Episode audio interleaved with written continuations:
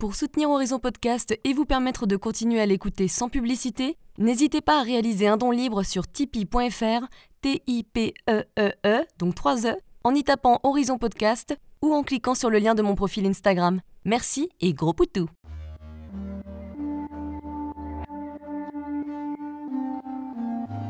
Hello, je suis Léna, passionnée de bien-être, mieux vivre et spiritualité. J'ai créé ce podcast pour faire connaître au plus grand nombre des méthodes alternatives pour aller mieux, que ce soit physiquement ou mentalement. Quel que soit votre problème, quelles que soient vos croyances, restons ouverts, restons curieux et testons. Et voici la deuxième partie de l'épisode avec Isabelle Doumanque sur les perturbateurs endocriniens. Qu'est-ce que tu penses de l'eau du robinet versus euh, les bouteilles? C'est un peu un combat. L'autre jour, je me souviens, on avait pris des bouteilles Montcalm bio parce que j'ai toujours pas investi dans un Berkey. Moi, j'aurais investi dans un Berkey.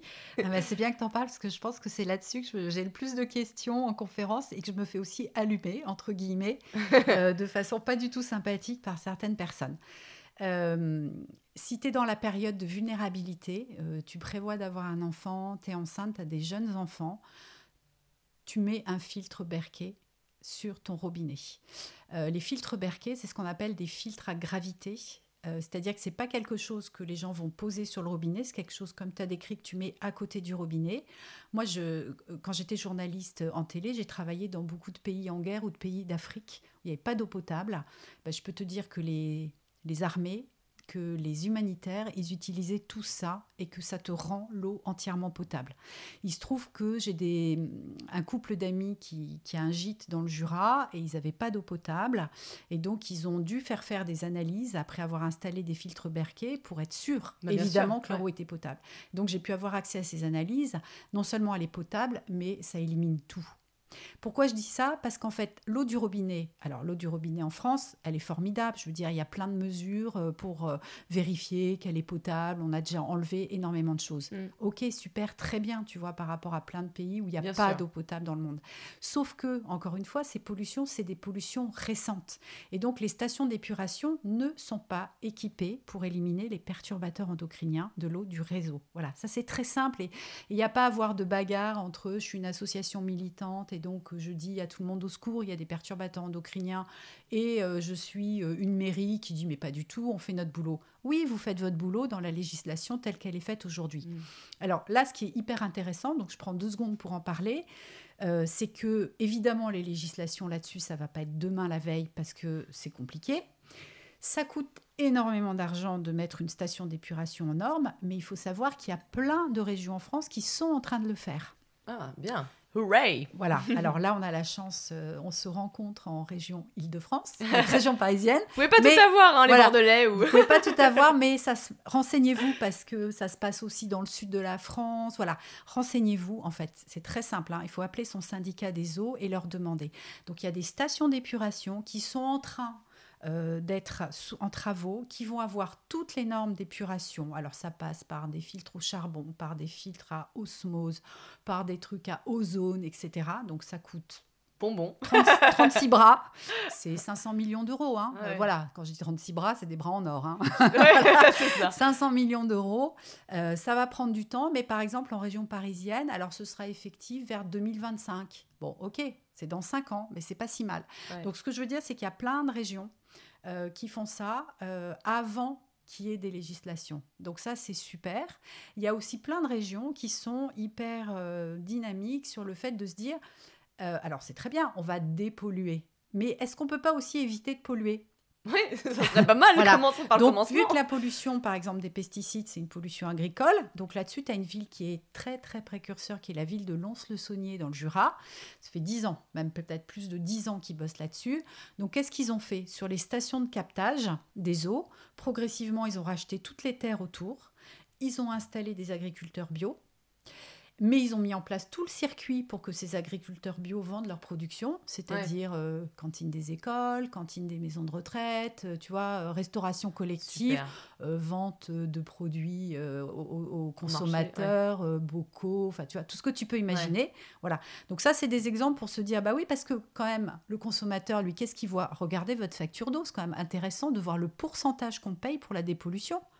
Selon les régions, c'est plus de la moitié. Ah ouais, quand même. Ah bah oui, voilà, bah, tu regardes le dos, tu vois les petits camemberts, et là tu vas dire ah oui, d'accord, quand même. Donc voilà, mais tout ça pour dire que du coup, l'eau du robinet actuellement, elle est potable, mais elle n'est pas exempte des résidus de perturbateurs endocriniens. Donc si tu es dans une période à risque, soit tu te payes ce filtre, alors, ces filtres, tu as différentes tailles. Tu vas avoir la taille 5 euh, litres, la taille 8 litres et puis la taille 30 litres. Ça va te coûter, je sais pas, entre 200 300 euros, peut-être un peu plus. L'avantage, c'est que quand tu déménages, tu l'emmènes avec toi mm. parce qu'il n'est pas fixé sur le robinet. Euh, et l'autre avantage, c'est que les filtres, il faut les changer très peu souvent. Tous les 5, 5 ans ou même plus, non? Ah, Peut-être un peu moins, mais si tu veux, c'est pas comme un autre système dont on parle beaucoup, qui est très bien aussi, mais qui s'installe sur les robinets et qui coûte très cher, qui s'appelle l'osmose inverse. Voilà, où là, il faut changer les filtres beaucoup plus fréquemment. Ouais, donc, moi j'étais moins convaincue par ce principe. Voilà, donc les filtres à gravité, donc type la marque Berkey, euh, sont très bien. Et si tu peux pas, euh, pour ou moult raisons, eh ben, tu prends de l'eau en bouteille, de l'eau minérale, de l'eau de source. Pourquoi? Parce que euh, dans les bouteilles en plastique, euh, le, matériau des bouteilles en plastique a quand même été changé depuis plus de dix ans maintenant en termes de législation. Il n'y a pas de transfert des molécules plastiques dans l'eau. Alors mm. quand je dis ça, il n'y a pas, il y a plein d'études qui ont montré qu'il n'y avait pas. Après, on est bien d'accord que on ne sait pas comment sont stockées les bouteilles d'eau. Donc si tu la laisses derrière une fenêtre au soleil pendant trois semaines avant de l'acheter, peut-être qu'il y aura des micro-molécules de plastique dedans. Mais globalement, il faut raisonner en termes de bénéfices-risques par rapport à un fort pourcentage de population. Euh, il vaut quand même mieux, euh, dans ces périodes de vie, prendre des bouteilles en plastique euh, que l'eau du robinet si elle n'est pas filtrée. Hmm. Et même si c'est pas écologique, parce qu'on génère du plastique et parce qu'on génère des déchets. En parlant euh, d'eau du robinet, moi je viens de la campagne marnaise, hein, j'ai grandi, sur mon père agriculteur. Alors lui, le glyphosate et tout ça, il connaît bien. Euh, mon grand-père, il avait carrément des substances sur les mains. Euh, et, en fait, des fois, ça nous arrivait d'être en alerte, on n'avait pas le droit de boire de l'eau du robinet parce que c'était contaminé au nitrate. Et ça arrivait, bah, même il y a 5 ans, ça, ça encore arrivé. Et les gens, oh, bah, tiens, j'ai bu un peu d'eau, c'est pas grave. Tu vois, il n'y a pas cette, euh, cette responsabilité de se dire, euh, il faut éviter de rincer tes légumes dans ces cas-là avec l'eau qui contient des nitrates, tu vois ce que je veux dire? Et mon père, il ne s'en inquiétait pas, c'est pas son, son chemin. Mais... Ah ben, moi, j'ai exactement la même histoire. Mes parents sont en Seine-et-Marne. Et quand j'ai commencé à écrire euh, le premier livre que j'ai fait là-dessus pour les éditions Larousse sur les perturbateurs endocriniens, je me rappelais qu'il y avait des périodes où quand même, d'un seul coup, ils achetaient des bouteilles d'eau minérale. Puis ça disparaissait. Et puis ils disaient, bah oui, euh, on a, on a reçu un petit papier de la mairie qui disait que là, il y avait un excédent de nitrate et qu'il fallait plus boire l'eau du robinet, etc. Et du coup, au moment où je fais ce livre, donc c'était il y a, a 4-5 ans en arrière, je leur dis, mais euh, vous en êtes où là sur euh, l'eau du robinet? Ils disent, oh non, ça va. Puis de toute façon, à l'âge qu'on a, on s'en fiche. Puis c'est trop lourd, les bouteilles. Euh, voilà. et par curiosité, je vais regarder parce qu'en fait, tu peux aller regarder la qualité de ton eau. Tu vas sur euh, le site du ministère de la Santé, tu as la carte des eaux, tu tapes ton code postal et tu vois. Et qu'est-ce que je vois? Excès de nitrate, forcément, Seine-et-Marne, région d'agriculture ben intensive, etc. Et donc, je leur raconte, tu vois, pour les faire euh, bah, rire. Ça les a pas trop fait rire. Mais bon, voilà, comme je te disais, mes parents, tu vois, ils ont plus de 80 ans. Ils disaient, bon, écoute, t'es mignonne, mais tu vois, moi, j'ai du mal à porter les bouteilles d'eau. Et ça, c'est quand même pas, euh, probablement pas de ça dont je vais mourir. Euh, voilà, ce qui voilà, est vrai qu'en termes de gestion des risques, c'était pas prioritaire pour eux. Mais effectivement, tu as euh, des normes très précises hein, dans l'eau du robinet, euh, en termes bactériologiques, en termes de pollution. Les nitrates en font partie. Et si vous êtes dans une région où il y a des excès de nitrates, bah, il ne faut pas la boire. Bah, Parce que si c'est interdit, c'est qu'il y a alors, des vraies raisons, euh, avec des malformations pour éventuellement les fœtus, etc. Il faut vraiment pas la boire. Bah, je pense en Champagne, je pense au Bordelais, tu as toute cette région, toutes ces régions viticoles aussi, mm. qui sont très noires. Mm. Est-ce qu'il y a d'autres choses qu'on peut faire? Alors oui, absolument. Il y a d'autres choses qu'on peut faire. Donc on a parlé effectivement de l'alimentation, de l'eau. Euh, les autres choses qu'on peut faire, c'est euh, en fait pour arriver à mettre, ça, mettre ce que je viens de dire en place. En fait, c'est comment tu rééquilibres ton budget et en même temps comment tu te protèges. Donc euh, tu es dans une période de vie où tu as envie d'avoir un enfant, tu vas avoir un enfant, donc tu vas raisonner aussi enfant, peut-être travaux pour préparer son petit nid, et puis tous les achats qui Ouais. vont avec. Donc euh, le petit lit, euh, la table à langer, la poussette, euh, les vêtements, etc. Les lingettes, Les- choses. Voilà, bon, les lingettes d'occasion, c'est... Non, on mais va faire autrement. Mais Non, là, ce que je veux dire, c'est que par rapport à ton budget, que ce soit décoration pour chez toi, Oui. intérieur, chez toi, quand je dis chez toi, c'est-à-dire ton salon, tu vois, genre ton canapé, etc., ou que ce soit pour la chambre de bébé, achète tout d'occasion. Parce que d'occasion, les euh, meubles, les vêtements, les tissus, ils auront déjà évacué leurs émanations de molécules toxiques. Donc c'est pas chez toi que ça va se passer. Donc tu récupères de l'argent sur ces budgets-là et tu réinjectes cet argent dans ton alimentation pour acheter le plus de produits bio possible. Hmm. Deuxième réorganisation budgétaire que tu peux faire, c'est que euh, tu réorganises un peu dans ton alimentation le fait peut-être de manger un peu moins de protéines animales et un peu plus de protéines végétales. C'est-à-dire que on a des besoins de protéines. Euh, parce que ça sert à énormément de choses euh, sur, euh, sur l'organisme. Et quand tu fabriques un bébé, bah, tu en as besoin un petit peu plus.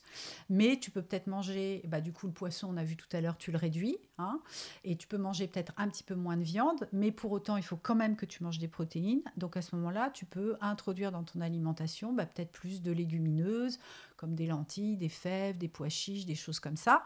Et dans ce cas-là, ça coûte beaucoup moins cher. Tu vois, et tu peux les acheter bio plus facilement. Mm. Les œufs, c'est pareil. Les œufs, c'est un très bon aliment protéique. Ça coûte pas cher et ça coûte à peine plus cher de les acheter en bio. Mm. Voilà. Donc, c'est des rééquilibrages aussi comme ça alimentaires. Euh, au niveau des cosmétiques, tu n'as peut-être pas besoin de 50 produits. Donc, tu fais le tri.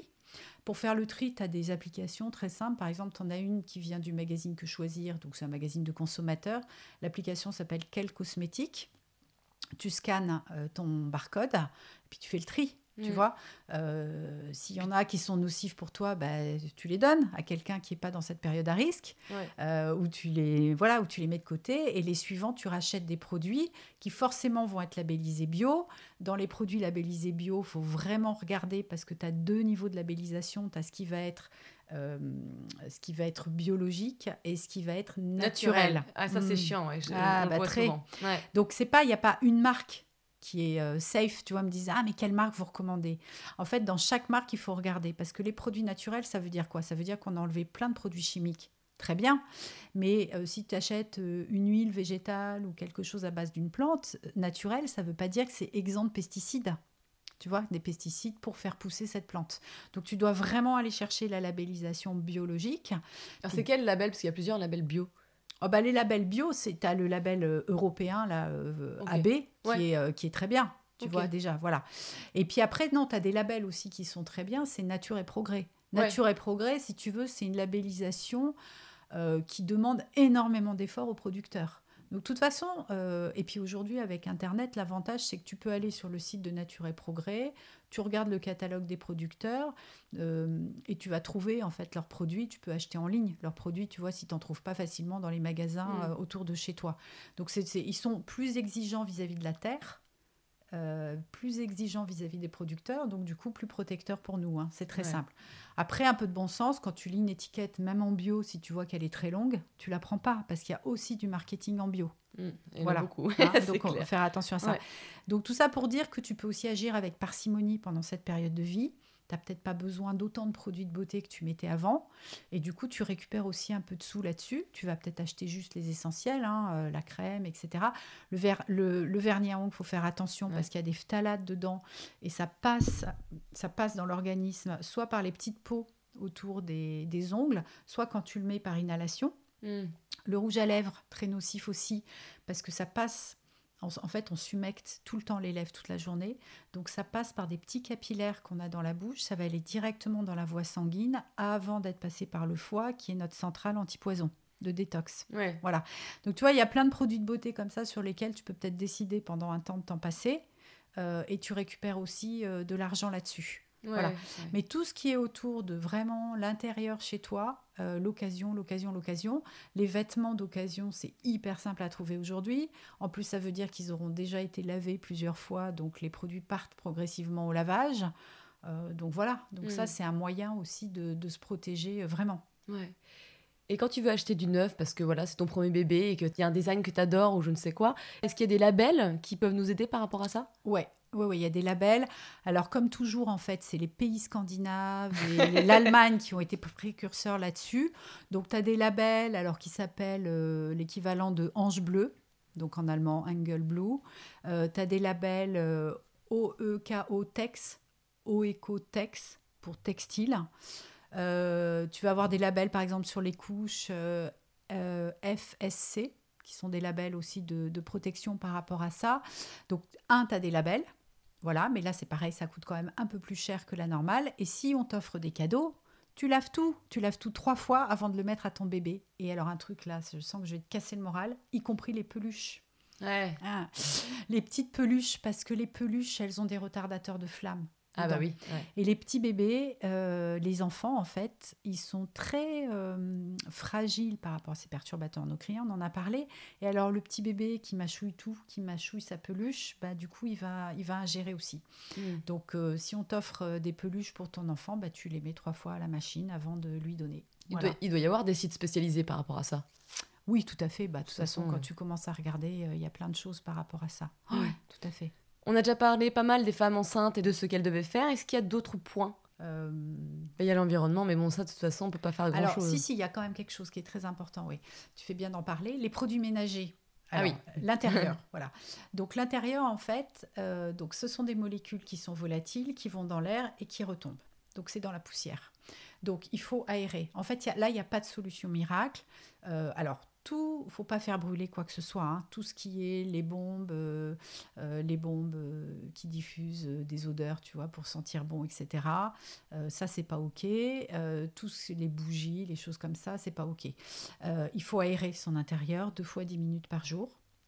Si on habite dans des zones agricoles euh, et qu'on a marché, euh, qu'il y a eu des épandages de pesticides ou autres, ben on ne rentre pas avec ses chaussures euh, chez soi, on laisse ses chaussures à l'entrée, on aère et pour faire le ménage, euh, donc là c'est pareil, soit il y a la mode des ateliers do it yourself et Mm. les gens se font leurs propres produits, soit ils n'ont pas envie et là il y a toute une sorte de label sur des produits écologiques, ça veut dire qu'ils ont, ils sont exempts de tous ces produits qui sont nocifs pour nous par inhalation.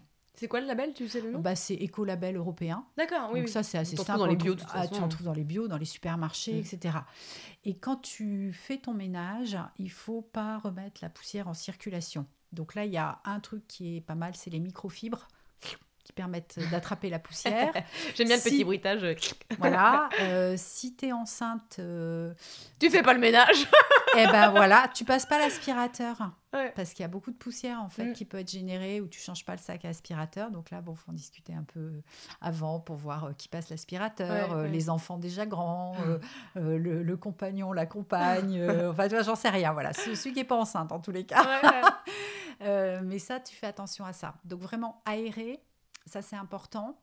Euh, Il y a eu la mode des plantes. On disait beaucoup, ouais, il y a des plantes qui absorbent. polluantes, etc. oui. Ouais, bon, c'est en labo, oui. Euh, chez soi, pour que ça marche, il faudrait que ce soit la jungle. Voilà. Donc juste, si tu veux faire la jungle, tu fais la jungle. Moi, j'ai juste un papier peint jungle, ça c'est tout, ça dépollue pas.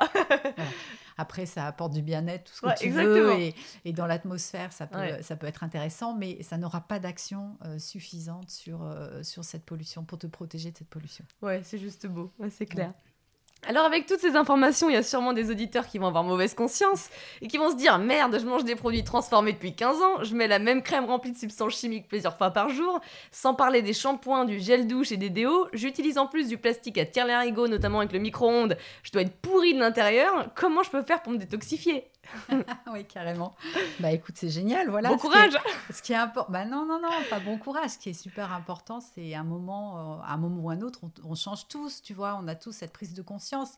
Et c'est vrai qu'elle vient euh, peut-être, euh, soit parce que là, en entendant tout ce que tu viens d'énumérer, il y a des gens qui vont avoir le palpitant qui va s'accélérer. Donc, on se détend, on respire, voilà, zen. On va vous donner des infos là-dessus.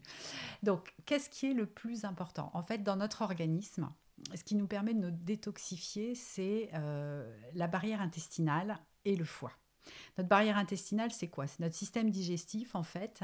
Notre système digestif, il sert à euh, digérer les aliments qu'on avale. Il va les couper en petits morceaux pour qu'ensuite on puisse les assimiler qu'on ait tous les bienfaits de ce qu'on appelle les nutriments, c'est-à-dire tout ce qui va être euh, euh, les, euh, les, éléments de protéines, de glucides, de lipides et les micronutriments, donc tout ce qui va être les vitamines, les minéraux, etc., pour qu'on en ait un maximum de bienfaits pour notre santé.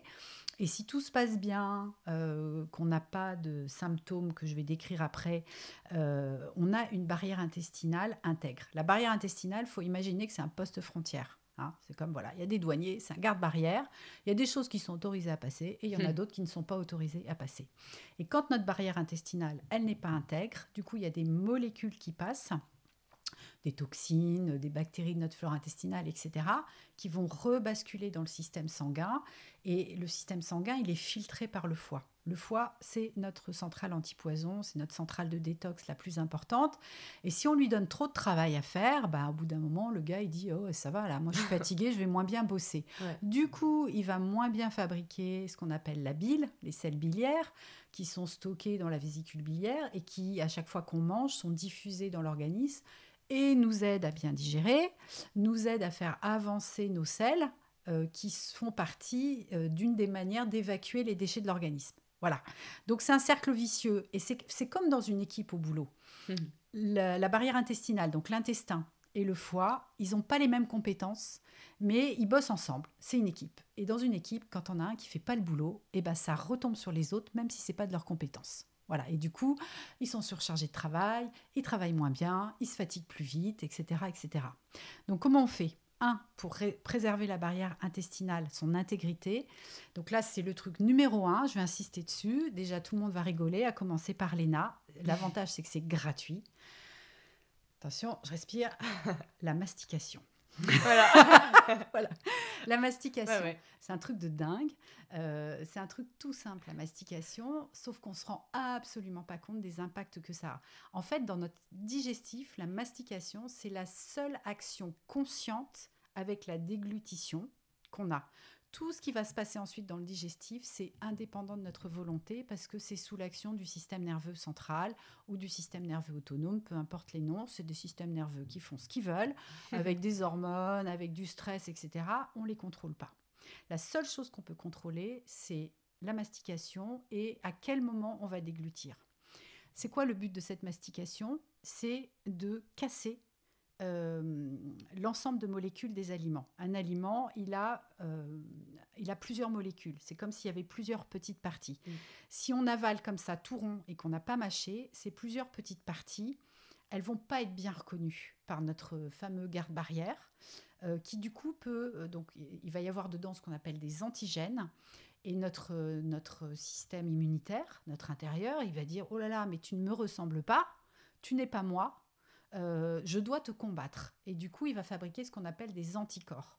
Voilà. Et à partir de là, euh, on peut avoir des symptômes où on va avoir des ballonnements, des lourdeurs après le repas, un transit euh, qui va être inégal. Et surtout, après, on peut même avoir l'installation d'intolérance alimentaire et on peut avoir une espèce de porosité intestinale. C'est-à-dire que cette barrière, c'est comme si c'était un filet normalement au mailles très serré c'est comme si les mailles du filet s'élargissaient et d'un seul coup, il y a des choses qui passent qui ne devraient pas passer. Alors que quand on prend le temps de mastiquer, on va détruire ces ensembles de molécules pour qu'à l'arrivée, ce soit des molécules simples. Ces molécules simples n'ont plus du tout la même identité, donc elles sont reconnues comme quelque chose d'ami par notre système digestif et tout l'affreux cercle que je viens de vous décrire ne va pas se produire. Je pense à mon chéri parce que lui, généralement, il me prend une énorme bouchée et il mâche quatre fois et gloops. J'ai là, mais, mais sans déconner, il mastique au moins 20 fois minimum. voilà, donc ça, c'est super important.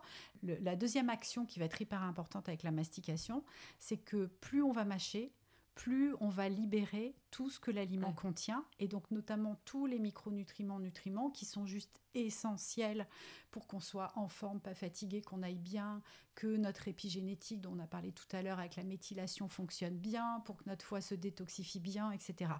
Alors après, les gens, ils, sont un peu interloqués hein, quand je leur parle de ça en consultation, parce que j'y passe un peu de temps pour les convaincre. Euh, ils me disent, mais combien de fois il faut mâcher? Je dis, ok, on va faire un tout petit exercice. En fait, c'est pas combien de fois il faut mâcher, c'est l'idée de se dire que la bouchée que j'avale, il faut qu'elle soit le plus embouillie possible et homogène. C'est intéressant et moins stressant de faire ça. Voilà, homogène. Après, si vous voulez vous rendre compte des progrès que vous avez à faire, vous pouvez compter. Et globalement, il faut mâcher au moins 30 fois, on peut compter au moins jusqu'à 30 et parfois jusqu'à 60 selon les aliments. Mm. C'est-à-dire que si on est sur euh, une petite feuille de salade, 30 fois ça va peut-être suffire. Si on est sur un morceau de poulet un peu sec, euh, peut-être qu'il va falloir aller jusqu'à 60. Si c'est du sablé breton, t'en as pour 150 fois. Mais l'idée c'est vraiment on mâche, on mâche, on mâche et c'est uniquement quand c'est bien embouilli et que c'est bien homogène qu'on déglutit.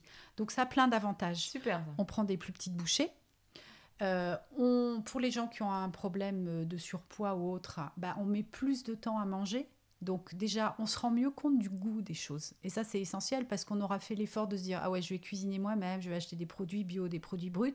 Et d'un coup, on a plus de saveur dans la bouche, donc c'est quand même plus agréable. Et surtout, on va prendre au moins 20 minutes pour manger et on va avoir cette information hormonale qui, qui va dire satiété, satiété, qui va être envoyée à notre cerveau et qui fait que on va manger moins. Génial. Donc, on va économiser de l'argent, donc on va pouvoir acheter des trucs bio. Voilà, Tout toujours un système, un petit Voilà. écosystème de, de pensée. C'est ça. Et l'idée de se dire, c'est que c'est gratuit, quoi. Tu Ouais. vois, c'est parce que souvent on nous dit, ouais, en naturopathie, vous nous donnez des compléments alimentaires et tout. Je dis, bah oui, parce que des fois, il faut donner un petit coup de pouce à l'organisme. Et puis c'est Le- compliqué maintenant de tout avoir en minéraux et euh, en- Voilà, et puis en ça dépend vitamines. ce que vous mangez, et puis c'est comment, bah justement, comment c'est assimilé par votre organisme. Ouais. Hein, voilà. Donc l'intégrité de la barrière intestinale, c'est primordial. Mm. Euh, donc évidemment, il n'y a pas que la mastication, mais la mastication, voilà. Même, il y avait eu euh, une étude de fait par euh, des médecins qui travaillaient dans une zone de grande précarité. Les gens, ils avaient aucun argent, ils avaient un budget alimentaire, je crois que c'était 100 euros par mois pour manger. Donc 100 euros, c'est pas lourd. Mm. Ils achetaient que des choses euh, qui étaient euh, de premier prix et, et ils achetaient beaucoup de ce qu'on appelle nous la malbouffe, tout simplement parce que bah, c'est quand même très difficile aussi de dire non sans arrêt à tes enfants. Donc si un jour euh, tes enfants bah, ils, ont, ils préfèrent bouffer de la pizza, boire du coca et manger des bonbons, bah, très souvent il y a ça dans ton alimentation parce que bah, voilà, c'est comme ça. Mm. Et sans changer l'alimentation des gens, juste en leur apprenant à mastiquer. Mais alors là, pour le coup, ils leur ont donné un carnet, ils leur ont demandé Ouais. de noter, enfin, ils leur ont fait faire des exercices pour qu'ils prennent conscience de ce que c'était que de mâcher. Et ben, les gens ont perdu du poids. En deux mois, ils avaient perdu 5-6 kilos. Donc là, on était sur des gens qui avaient des problèmes euh, de pathologie cardiovasculaire, qui avaient des problèmes d'obésité, de diabète et qui avaient besoin de perdre du poids. Voilà.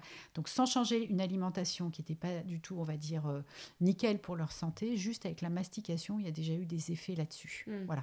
Donc mastication, c'est gratuit, c'est free et vraiment c'est un truc de base à se remettre. Euh, petite euh, information aussi, c'est un automatisme comme de faire du vélo, comme de s'habiller. Et les automatismes dans notre organisme, ils sont euh, inf- l'information, elle est enregistrée dans le cervelet. Et le petit cervelet, pour le rééduquer, il faut compter 8 à 12 semaines. D'accord. Ouais. Ah, voilà. Trois mois, ouais, non mais c'est bien. Trois mois, voilà. Bah après, il y a toutes les petites astuces qu'on peut dire à des enfants euh, qui mangent trop vite. Tu reposes tes couverts entre deux bouchées. Quand on est à table avec quelqu'un et qu'on prend conscience que ça va trop vite, tu vois, on, on est là et Ouais. tout, bah, tu reposes tes couverts comme ça entre deux bouchées, tu décroises tes jambes et de façon invisible, tu appuies sur le frein, c'est-à-dire que tu vas te faire euh, trois grandes respirations. C'est invisible. La Mhm. personne en face de toi, elle continue à te parler, mais toi au moins, tu dis ok, j'appuie sur le frein. Ça te remet euh, voilà, dans la conscience de ce que tu manges. Et puis après, la fois suivante, tu essayes de, bah, de compter si ça t'aide, mais Mhm. surtout de te dire bon, voilà, là, ça y est, c'est homogène, je l'avale. Et si avant, tu n'arrivais pas à ce que ce soit homogène, bah, c'est que tu en avais trop pris dans la bouche. Ouais. Voilà, Ouais. tu vois, c'est ça aussi. Donc la mastication, c'est bon. voilà. Voilà. taquet. Je fais ça. Après, il y a qu'est-ce qu'on mange? Voilà. Et donc, sur les grandes lignes de ce qu'on mange, euh, c'est vrai que ce qui va aller déstabiliser une flore intestinale et donc une barrière intestinale, euh, l'intégrité de la barrière intestinale, c'est les excès de sucre. Et les excès de sucre, c'est pas juste euh, le sucre du sucré. C'est-à-dire, euh, ok, si je mange une demi-tablette de chocolat par jour, je peux être à peu près consciente que je mange un peu trop de sucre. Mais c'est aussi euh, le sucre qu'il y a dans tout, qui est caché dans tous les produits industriels. Euh, c'est euh, le sucre, euh, la quantité de sucre qu'on mange au total quand on mange beaucoup de féculents. Ouais. Beaucoup de riz, de pâtes, de pain, parce que c'est des glucides et c'est des sucres. Et c'est quelle nature de sucre on va prendre. Donc ça veut dire que déjà, normalement, le sucre, on- le sucre du sucré, on devrait l'avoir avec les deux fruits qu'on mange par jour. Voilà. Euh, et ensuite, le reste, le reste du sucre de notre organisme, c'est des glucides, ou des céréales, ou des féculents, appelons ça comme on le veut. Euh, et là, dans ce cas-là, on retourne sur euh, les, les- les conseils numéro un, on prend des choses bio et euh, qui sont pas raffinés. Raffiné, c'est tout ce qui est blanc. C'est le pain Mm. blanc, le riz blanc, les pâtes blanches. Raffiné, c'est quelque chose qui date du lendemain de la Seconde Guerre mondiale. Il y avait des problèmes de stockage. Donc, on a raffiné les choses pour qu'elles soient stockées plus longtemps.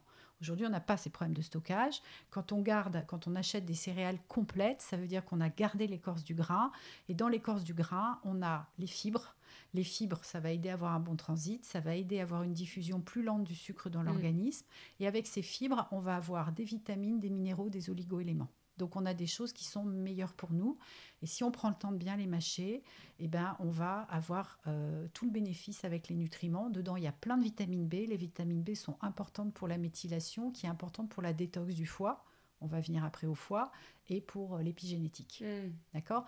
Donc sur les sucres, voilà, famille des glucides, etc., on va plutôt aller vers les céréales complètes bio. Après, on peut aller regarder sur Internet euh, sur euh, certaines familles de sucre, euh, la manière de cuire les aliments qui fait que ça va apporter plus ou moins de sucre à l'organisme. Alors c'est ce qu'on appelle les index glycémiques Ouais. ou la charge glycémique. Bon, on va pas rentrer dans les détails, mais par exemple quand on prend une pomme de terre, elle va nous apporter moins de sucre dans l'organisme si on la cuit à la vapeur que si on la mange en purée ou évidemment sous forme de frites. Ouais. Voilà. Bon, c'est des petites choses à savoir, donc ça on peut aller, on peut aller là-dessus un petit peu plus.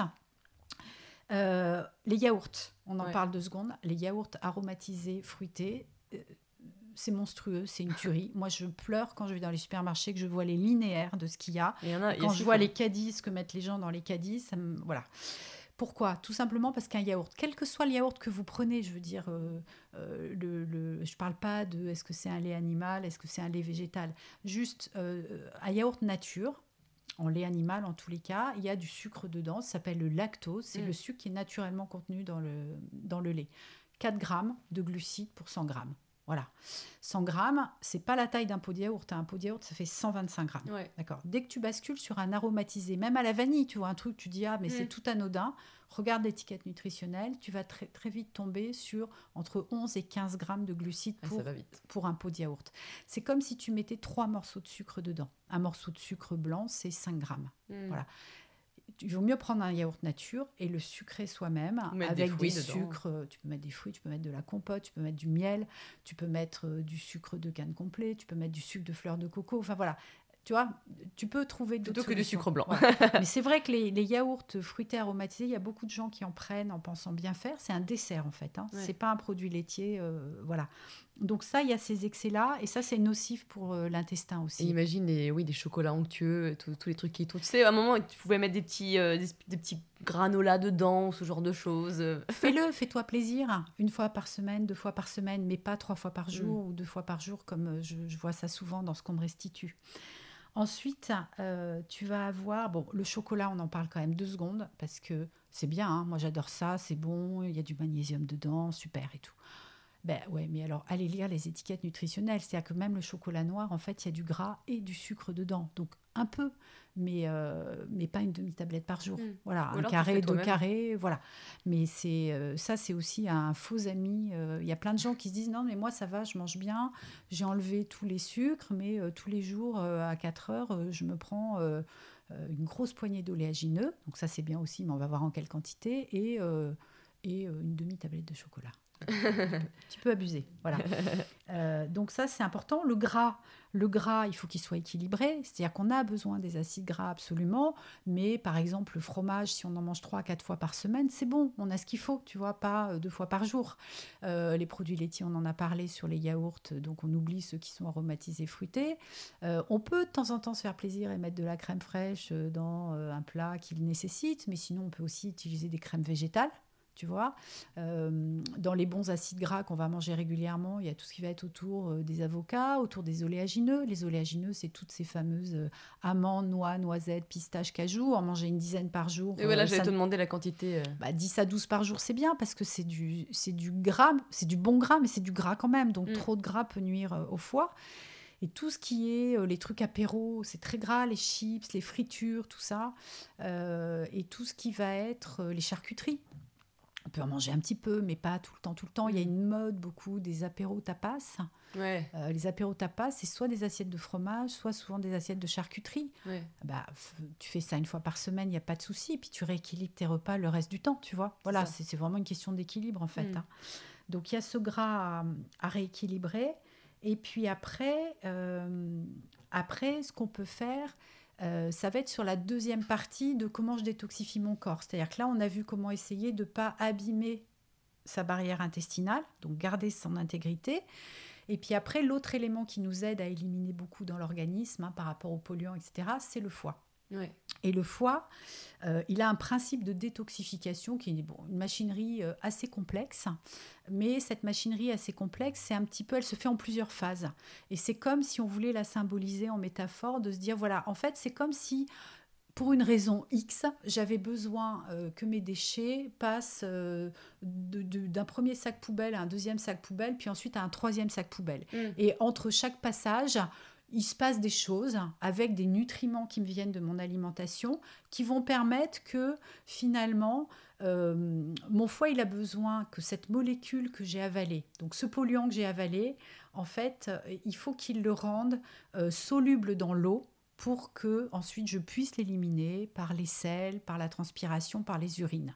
Et cette molécule, pour qu'elle devienne soluble dans l'eau et moins toxique, elle doit passer par ces différents sacs poubelles. et en fait, évidemment, il y a un petit risque. C'est comme un jeu, c'est aller, euh, je sais pas, dans un parc d'attractions il y a des choses qui peuvent tomber entre le passage d'un sac poubelle à l'autre. Et si ça tombe et que ça reste dans l'organisme, bah, c'est super nocif pour ça nous. Encrasse. Voilà, ça encrasse et c'est toxique. Donc pour pas que ça tombe, eh ben, on a besoin euh, d'un certain nombre de, de, nutriments ou de plantes qui peuvent booster les choses pour que la détox se passe bien jusqu'au bout jusqu'au bout, c'est-à-dire qu'une fois que ça s'est bien passé, bah c'est voilà, tu es chez toi, c'est ton troisième, c'est ton sac poubelle, tu le prends par la main et tu vas le mettre dans la poubelle dehors en bas de chez toi. Mmh. Et bien là, c'est pareil, ça veut dire que hop, ça va partir dans les selles, dans les urines, dans la transpiration, etc. Euh, et pour arriver à ça, en fait, c'est euh, des nutriments qui sont importants. Donc il y a ces fameuses euh, vitamines B pour la méthylation dont je, ça fait plusieurs fois que j'en parle. Donc il faut de la différentes sortes de vitamines B. Les vitamines B, on les a dans les céréales complètes bio dont on a parlé tout à l'heure. On les a aussi si on mange beaucoup de légumes, dans mm. les légumes verts, etc. Les légumes, ça devrait représenter plus de 50% de notre alimentation. Hein. Voilà, donc c'est vraiment euh, important d'en manger un peu tous les jours, les crudités, les légumes cuits, etc. Après, il y a des éléments qu'on va trouver par exemple euh, dans des aliments qui sont, on va dire, des amis du foie. Dans les légumes, si tu manges, quand c'est la saison et que tu les aimes, si tu manges des radis, si tu manges des artichauts, si tu manges de la betterave, de la betterave crue râpée, si tu manges du navet râpé aussi, tu vois en salade. La betterave, c'est un aliment qui est pas mal parce que dedans, il y a ce qu'on appelle de la bétaïne. Et la bétaïne, c'est une molécule qui fait partie de ce principe de méthylation. Donc, à la limite, euh, si en écoutant, nous écoutant, là en train de discuter, tu te dis ah, je digère pas bien, euh, mes selles sont pas top, etc. Fais-toi des petites cures de jus de betterave. Tu vois, tu te prends un demi-verre tous les jours. Euh, les aliments amers aussi, ça va stimuler un petit peu. Donc, comme euh, de se faire un petit peu des cures, un peu de jus de citron ou de jus de pamplemousse. Pas tout le temps, mais tu peux le faire pendant 10 jours et puis tu vois euh, comment ça agit. tout ce qui est au niveau des légumes un peu amers, comme les endives, les pissenlits, tu vois, des choses comme ça. Le pissenlit, c'est que quand c'est la saison et plutôt les gens qui sont à la campagne qui vont manger des salades comme ça. Mais le cresson, voilà, des aliments, les épinards, les épinards crus tu vois, ça fait partie, ça fait partie de ces choses-là. Donc ça, c'est des nutriments qui vont être importants. Évidemment, il faut avoir aussi la bonne quantité de protéines. On en a parlé tout à l'heure. Euh, avoir un bon statut en fer. Voilà, hein, le fer, bon, en général, une femme, elle sait si elle est plus ou moins anémiée. Euh, et puis, il y a des plantes qui peuvent nous aider pour faire la détox. Alors, il y a des plantes qu'on peut prendre comme ça. Bah, là, il y a le, la, bon, le betterave, c'est plus, c'est plus un légume. Les plantes, très souvent, on dit, tiens, ça va être le curcuma, le chardon-marie, l'artichaut, etc. Ça, c'est très bien. Euh, si on a besoin de se donner un petit coup de pouce comme ça de temps en de saison, hop, on y va. Voilà. Le risque toujours, c'est dans cette détox hépatique, c'est faut pas laisser en rade des petits éléments. Hein, entre nos différents sacs poubelles, euh, comme j'ai parlé tout à l'heure, il faut aller mm. jusqu'au bout. Donc des fois, c'est vrai que sur des gens, tous les cas qui vont avoir vraiment besoin de faire une bonne détox, où on sent que leur système digestif il est vraiment pas top, on va, nous en naturopathie, on va plutôt leur conseiller des complexes dans lesquels il y aura un mélange de micronutriments et un mélange de plantes. Comme ça, on est sûr que la molécule, elle est prise par la main du début à la fin. voilà. Hein. Mm. Donc ça, c'est vrai. Euh, et puis après, euh, alors très important, la détox hépatique, on la fait pas du tout quand on est enceinte. Bah non, mais bien sûr, oui. Ouais. Hein, Ouais. On l'a fait. Alors, on est en projet de bébé. On se dit, tiens, voilà, on commence à y penser. Génial. Euh, monsieur et madame, détox C'est- hépatique. C'est ce que je disais à mon chéri. Je dis, ça sera détox un jour avant qu'on fasse un enfant. Toi aussi, tu vas y passer, mon gars. Voilà, tous les deux. Mais on fait ça euh, trois mois avant de, de s'y mettre. hein. On fait ça, voilà, pour vraiment, euh, voilà. En revanche, quand on est enceinte, euh, si, on est, si on est enceinte, on le fait pas. Pourquoi? Parce que c'est le fœtus qui récupère. Ah oui, ouais. Hein, donc, c'est pas du tout ce qu'on cherche. Après, le fait de mastiquer, de rééquilibrer son alimentation et de se prendre des tisanes, ça ne pose aucun problème. Euh, si on a un petit digestif un petit peu compliqué, on peut se prendre de temps en temps des tisanes de romarin, des tisanes de fume terre, par exemple. C'est des plantes ou d'artichaut, voilà, c'est des plantes euh, sous forme de tisane comme ça, ça va pas poser de problème. Fume-terre, hein, je connaissais pas. Fume-terre. Fume-terre, c'est une plante qui va beaucoup agir sur euh, la sécrétion des acides biliaires. D'accord. hein. Donc euh, importante à la Ouais. fois pour euh, Donc, pour la digestion, digérer les euh, gras, la progression des sels, etc. Donc euh, voilà. Ok, très bien. J'avais une question où je voulais te demander pour les enfants, mais finalement, c'est par l'alimentation, c'est en achetant des choses qui ont déjà été utilisées depuis longtemps, euh, c'est en achetant les eaux qu'il faut. voilà, il y a plein d'efforts que tu as dit qui peuvent se projeter pour les enfants. Ouais, le petit plus pour les enfants qu'on peut faire en tant que parents, c'est action collective. Parce que tu es là et tu te dis, euh, j'essaye de faire au mieux chez moi, mais il se passe quoi à la crèche Il se passe quoi à l'école. Donc à ce moment-là, ben, c'est très simple, hein, tu deviens militant, tu as plein d'assos autour de ça. C'est souvent les municipalités qui gèrent les crèches et les cantines dans les écoles primaires. Donc tu peux être parent d'élèves, tu peux être dans des associations de cantines sans plastique ou autres et faire bouger les choses. Et les choses, elles bougent, hein, parce que les municipalités, euh, voilà, c'est certes, c'est des rapports de force au début, mais il y a, il y a plein de municipalités qui ont bougé. Donc ça, c'est important euh, de regarder aussi ce qui se passe euh, dans ces domaines-là et du coup d'avoir une action peut-être militante pour faire bouger les choses. Hmm, intéressant ça. Bon point de vue. Est-ce qu'il y aura un label un jour pour euh, les perturbateurs endocriniens? Parce que c'est ça qui manque. C'est un vrai problème de méconnaissance au final. Bah, je, oui, il faudrait qu'il y ait un label, mais euh, comment faire, tu vois, parce qu'il y a tellement de molécules euh, impliquées. Alors, tu l'as déjà, euh, tu, oui, il faudrait qu'il y ait un label au moins où on comprenne que, tu vois, pour la grossesse ou les jeunes enfants, c'est sans risque. Oui. Donc, bah alors, tu l'as pas sur les produits, tu l'as évidemment quand tu utilises par exemple des applis comme Quel Cosmétique, où tu auras euh, ce label qui va te permettre de voir ce qui est safe pour toi Mm. à ces périodes de vie. Mais oui, oui, ce serait l'idéal. Ce serait l'idéal qu'il y ait un label, bien sûr. Ouais. Est-ce qu'il y a quelque chose, une question que je t'ai pas posée, quelque chose que tu veux dire, euh, sur lequel tu veux finir? Bah écoute, euh, non, je sais pas là, parce qu'on a passé on, plein on de a, choses on a en dit, revue, ouais, là on est, que, on, est, on voilà. est déjà pas mal, mais Ouais, au cas où ouais, je posais la question. Alors, on va finir par un jeu de questions-réponses. L'idée, c'est de répondre rapidement à une petite série de questions. S'il ne devait rester qu'un seul livre, lequel serait-il? Alors, s'il ne devait rester qu'un seul livre, ça s'appelle De pierre et d'os de Bérangère Cournu. C'est un roman qui est paru là euh, il y a quelques mois. Euh, c'est un livre sur les Inuits et c'est l'histoire euh, d'une femme et donc euh, de comment vivent les Inuits euh, en relation un peu avec. elle va rencontrer un personnage qui a des pouvoirs chamaniques, mais c'est pas pour ça que ce livre, pour moi, il n'en resterait qu'un seul, c'est celui-là. D'abord, c'est un magnifique, c'est très beau, c'est très poétique, c'est très beau, mais c'est surtout que ça te fait prendre conscience de nos interactions avec la terre et avec la nature.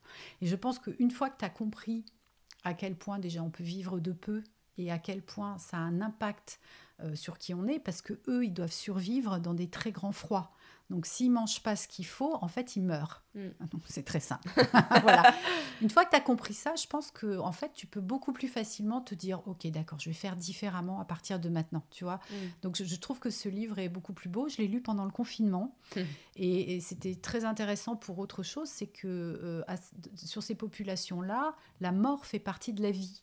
Et pendant le confinement, voilà, avec toutes les questions, comment nous, dans nos sociétés, on a mis la mort à distance, tu vois Ouais. tout le questionnement sur euh, le vieillissement dans, dans- dans nos sociétés, c'était très intéressant. Mais sur ce rapport à la nature qu'il y a, c'est un magnifique livre. euh, Vraiment, c'est un très très beau livre. Ouais, ouais. Une habitude à prendre. Ah bah, une habitude à prendre, c'est vraiment euh, de cuisiner soi-même euh, à partir de produits bio. C'est clair. Et une habitude à supprimer? Le plastique, le plus possible.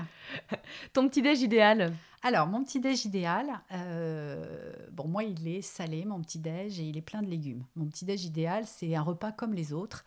Donc, l'hiver, quand j'ai des journées où je sais que je vais pas pouvoir manger le midi, pas pouvoir manger avant 3-4 heures de l'après-midi, c'est, euh, je me fais un curry euh, de quinoa et lentilles corail. Et avec ça, je mange des légumes. Alors, légumes, ça peut être un reste de ratatouille de la veille, euh, ça peut être une salade d'endive, euh, voilà. Il y aura toujours, euh, toujours des légumes et toujours une partie protéinée. Là, en ce moment, bah, ce matin, c'était, je me suis fait une tartine de pain noir allemand avec des anchois dessus et une salade. Ah, c'est marrant. et d'ailleurs, ton idée de faire des crudités de navets, c'est pas mal. Parce que moi, je fais crudité betterave et radis noir, très souvent, je les mélange. Mais navets, je savais pas que je pouvais les manger crus. J'ai pas pensé, tu bah vois. Ouais, le plat à faire à ses amis. Bah, le plat à faire à ses amis, c'est euh, leur faire des plats à base de légumes hyper bien cuits. Pourquoi? Parce qu'une fois que tu leur fais découvrir que les légumes, c'est délicieux, bah, tu vas leur donner envie de, de, reproduire ça chez eux. Et as des, tu peux faire des cuissons en papillote, tu peux faire des, des, bon, évidemment les cuissons à la vapeur, mais tu peux faire tu sais, aussi des, des, des cuissons en four euh, hmm. à basse température euh, longtemps. Sans forcément le tian, ça peut être le légume entier, tu vois, ou coupé en deux. Et puis tu mets un petit papier, tu mets un petit peu d'huile, tu peux les faire mariner avant un peu dans un peu de de soja, de gingembre et de moutarde, éventuellement. Puis tu mets un petit papier sulfurisé dessus et ils vont cuire, mais euh, trois heures, tu vois. Et là, c'est, euh, tu vois, c'est, tout confit, quoi. À combien de degrés tu fais cuire, du coup? Ah, bah, Je le fais à moins de 100 degrés, quoi. Ça dure euh, longtemps et c'est hyper bon. Ouais. Voilà. Ah. Une discipline alternative à tester absolument la cohérence cardiaque. Ah tu fais cinq minutes de cohérence cardiaque avant de passer à table. C'est clair, c'est top. Ça te, ça te permet, la cohérence cardiaque, ça va avoir une action de euh, booster ce qu'on appelle le parasympathique. Le parasympathique, c'est dans notre système nerveux autonome. Autonome, il faut comprendre, comprendre indépendant de notre volonté, donc on ne le dirige pas. Mm. C'est notre médecin intérieur, c'est ce qui, euh, dans la manière dont ça innerve le digestif, c'est ce qui va permettre euh, d'avoir une digestion tranquille et d'aider au maximum la digestion et ça va te mettre dans un état d'être bien dans l'instant présent et ça va t'aider à mastiquer longtemps. le complément alimentaire à ne pas oublier. Alors par rapport à tout ce qu'on vient de dire, c'est l'iode. L'iode, c'est un, l'iode, c'est un oligo-élément qui protège la thyroïde des effets nocifs des perturbateurs endocriniens tous les scientifiques, là maintenant, il y a pléthore d'études là-dessus, ils se sont rendus compte que quand on a un statut suffisant en iode, ça, notre thyroïde est protégée mm. de, tout ce qu'elle va subir dans son quotidien euh, de par notre exposition aux perturbateurs mm. endocriniens. Donc ça, c'est hyper utile. Comment on sait si on a un bon statut en iode? On fait une iodurie urinaire. Une iodurie urinaire, ça se fait dans des labos un peu spécialisés de micronutrition, comme le labo Barbier ou le labo LIMS. Il suffit de mm. chercher un peu sur Internet. Ça coûte 19 euros c'est pas remboursé. 19 euros, euh, voilà, je ne sais pas combien on paye chacun pour euh, un repas en ville, une fringue, notre abonnement de téléphone portable, tu vois, 19 euros. Si on doit supplémenter, on prend des compléments euh, qui sont plutôt sous forme de iodure, de potassium, ça coûte pas cher du tout, les compléments d'iode. Voilà, ou sinon on va voir quelqu'un qui est formé en phytothérapie, en micronutrition, pour être accompagné là-dessus. Ce que je veux dire, c'est que par rapport au coût économique que ça représente et par rapport aux gains en termes de protection et de l'impact de la thyroïde sur tout notre organisme. Voilà, s'il n'y avait qu'un complément, qu'un qu'un micronutriment vraiment à, donner, pour moi, c'est après l'avoir fait vérifier, c'est l'iode. Là, je le prends moi tous les jours. enfin, 5 jours sur 7, parce que le week-end, je ne m'embête jamais. Mais effectivement, puis tu rajoutes ça, euh, plus la vitamine D à tester. Ça doit coûter 13 euros, je crois. Comme ça, au moins, tu es sûr euh, de où est-ce que tu en es. Puis tu recontrôles. Tu fais ça pendant 3-4 mois et tu recontrôles. Mm. Et c'est pareil, à démarrer dès qu'on a le projet de bébé en tête. Parce que l'idée, c'est que quand on tombe enceinte, on a une thyroïde euh, qui est au taquet. Ouais, exactement. Euh, et l'iode est un des deux, des, deux, des deux matières premières indispensables à la fabrication des hormones thyroïdiennes. Il y a l'iode et il y a la tyrosine. La tyrosine, c'est un des composants qu'on trouve dans les protéines. Mm. Voilà. Euh, et c'est vrai que du coup, on démarre notre grossesse, on a notre thyroïde qui fonctionne bien, sachant que les besoins vont augmenter pendant la grossesse. C'est super important. Ouais, ouais. Euh, as-tu un mantra, une phrase que tu te répètes régulièrement? Oui, alors je me le répète, c'est je ne suis pas mes pensées. du verbe être et des verbes suivre. ouais. Voilà. Particulièrement dans les périodes, tu vois, un peu euh, où il se passe des choses, euh, on va dire, indépendantes de notre volonté, un peu inquiétantes. Mm. Euh, le Covid, euh, le, terrorisme. moi, je me suis surprise une ou deux fois après, les, après le terrorisme, après le Bataclan et tout, être dans le métro. Et puis, tu es dans le métro et puis tu vois, tu vois un sac par terre. Ouais. Tu vois, voilà. Et, euh, et je dis, bah, ça va, c'est pas parce que j'y pense que ça va se passer. Hmm. Mais je pense que ça je- nous a tous pris comme ça. hein. Je ne suis pas mes pensées. Ouais, Voilà. Donc euh, dès que ça commence à, dès que le mental il commence à partir en vrille là-haut, je dis ok, on se calme, on Ouais. respire et je ne suis pas mes pensées, ça va tout de suite mieux. Ouais. Où est-ce qu'on peut te trouver?